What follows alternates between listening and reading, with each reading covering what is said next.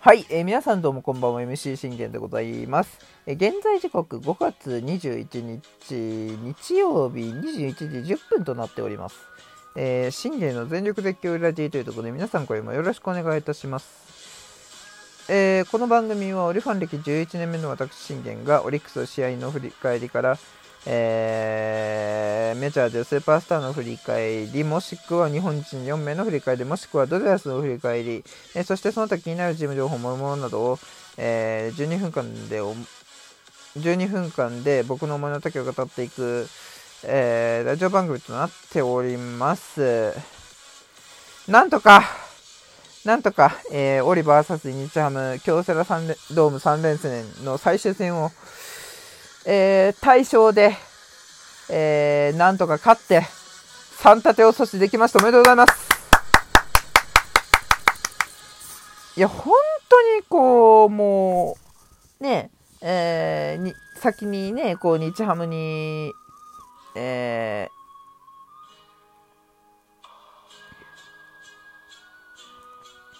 ー、あの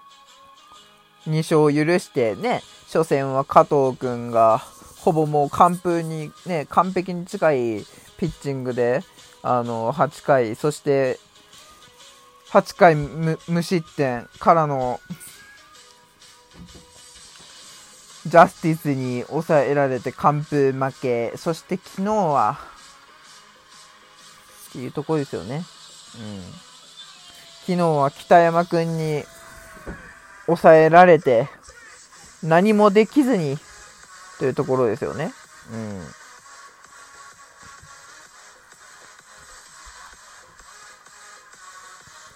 いや、本当にこう、そんなね、中で、あのー、今日、勝てたっていうのは本当大きいことだと思ったんです。だって僕ね、あのー、あと何が嬉しいかって、黒木くんがようやく今季初勝利したんですよ。もうこれもおめでとうございます。本当に。ね。黒木くん今季はね、あのー、2敗してますから、なんとか本当にもう中継ぎでもなんでもいいから、あのー、中継ぎで投げて、こう、選抜陣が不調なあたりとかに、あのー、チャンスで勝ちを狙いに行ってほしいなと僕は思ったんですよ。もちろん選抜でももちろん黒木くん勝っては欲しいです。だけれども、まあ、言ったら、その本来のピッチングができるのが、ね、やっぱ中継ぎなんだよね。中継ぎでそういうチャンスも、あのー、どんどん得ていってほしいなと思ったんですけど、もうね、本来の黒木くんですよ。今日のピッチングを見た限り。これこそ本来の黒木くんだろうと。ね、あのー、申し訳ないんですけど、僕、あの、本来、あのー、今シーズンの黒木くん、ね、あのー、変化球がね、キレがなく、カーブをす、ね、えー、カーブが入らない、そして、えー、すっぽ抜けたり、高めにね、えー、入入ったりとか、よくする印象があって、あとフォークとかもね。で、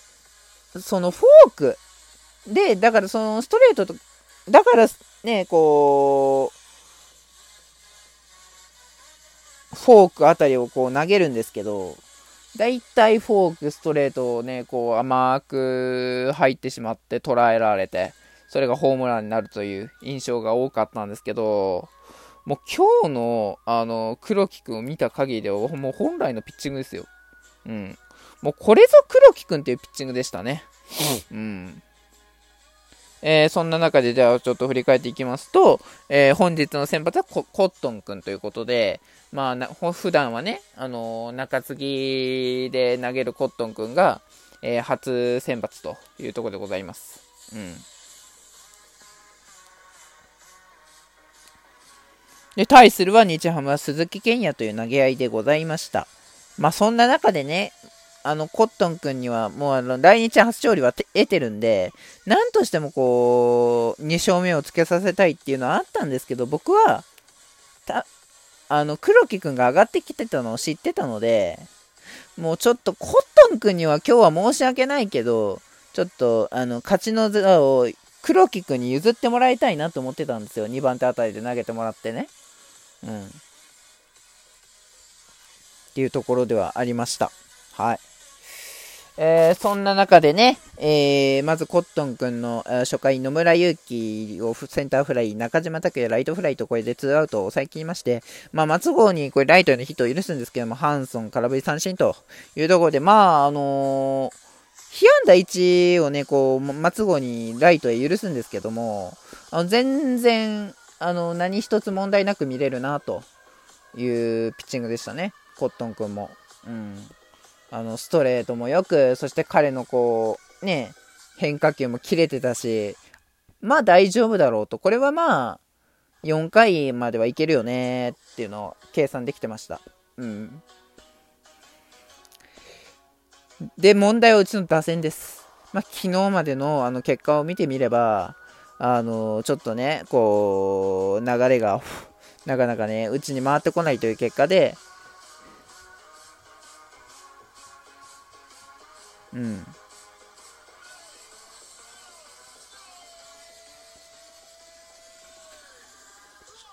そんな中でね、今日も負けてしまうってなると、あのー、今日ね、えー、大阪桐蔭の、えー、吹奏楽部と、えー、チアガールたちが、あの、盛り上げにね、来てくれる日だったんです。もうそのし、その日だっていうのを知ってたからね、特別演奏でこう、盛り上げてくださるんですよ。で、そんな日でね、あの、鈴木健也に、またシャットアウト負けでも、あの、食らわせるようなもんなら、本当にもうね、あの彼ら彼女たちにもう本当申し訳が立たんなって僕は思ってたんですよ。だからもう何としても今日は勝てというところで、もうせっかくのそういう盛り上げの場を、あの負けて、ね、そういう空気にさせてしまうっていうのが一番僕的にはあの嫌だったんで、もうそれでこそ今回そうなってしまった場合、あの鈴木健也にシャットアウト負けでも食らったようなも、食らおうなもんなら、もうあの今日あの説教、ガチで食らわそうと、この説教をね、あのー、食らわせようと、えー、収録で思っておりました。うん。まあそんな感じですね。で、えー、まあ、鈴木健也にやはり打てないと。あ今日もこれまたずるずるいくんだろうなと思ってたんですよ。やはりね、その、鍵は、僕はセデーニョ君だと思ってたんです。セデーニョ君が、あのー、決めない限りは、勝てないなと思ったんですよ、今日は。うん。で、セデーニョ君があんな調子でしょ？ね、ゴンザレス君を失ったと。で、シュインデル君は今日も出てないと。あの、だいぶうち今きついんですよ。そんな中で、あのー、セデーニョ君が、なんとか本当にね、食らいついて、あのー、決めてくれないと、もう僕らとしてもね、きつかったし、もう今、打てる外国人誰もいなくなるんですよね、そうなってくると。助っ人が機能しなくなるんで、で、しかも彼まだ24なんですよ。絶対に輝けると思うんですよね。うん。それでこそ、あの、ラロッカ級の男に、ネクストラロッカと呼ばれるようにはなってほしいと僕は思うんですよ。ね？シュインデル君が、ネクストローズだとするならば、ね、ネクストカブレラがゴンザレス君からの、えー、ネクストラロッカが、えー、セデーニョ君という、もうこの三銃士をね、きっちりね、僕は作ってほしいなと思ったんですよ。そのためにはやはりセデーニョ君がもう覚醒してもらうしかない。そうでなければ、もう今日、あの、活躍できなければ、ボスはおそらく、あの2軍に回すだまた、あの、帰らすだろうなっていうのを思ってたんです。で、そしたら2回ですよ。森友くんがライトフライするんですけど、トングーがあの道を切り開きました。ライトへのヒットを放ち、西野がヒットで続き、そして7番セレーニョ君が、なんとセンターの生体メリットベースで、これで2点ということで、なんと来日初安打、初打点。もうこのね、この僕はあのえっと、見たときに、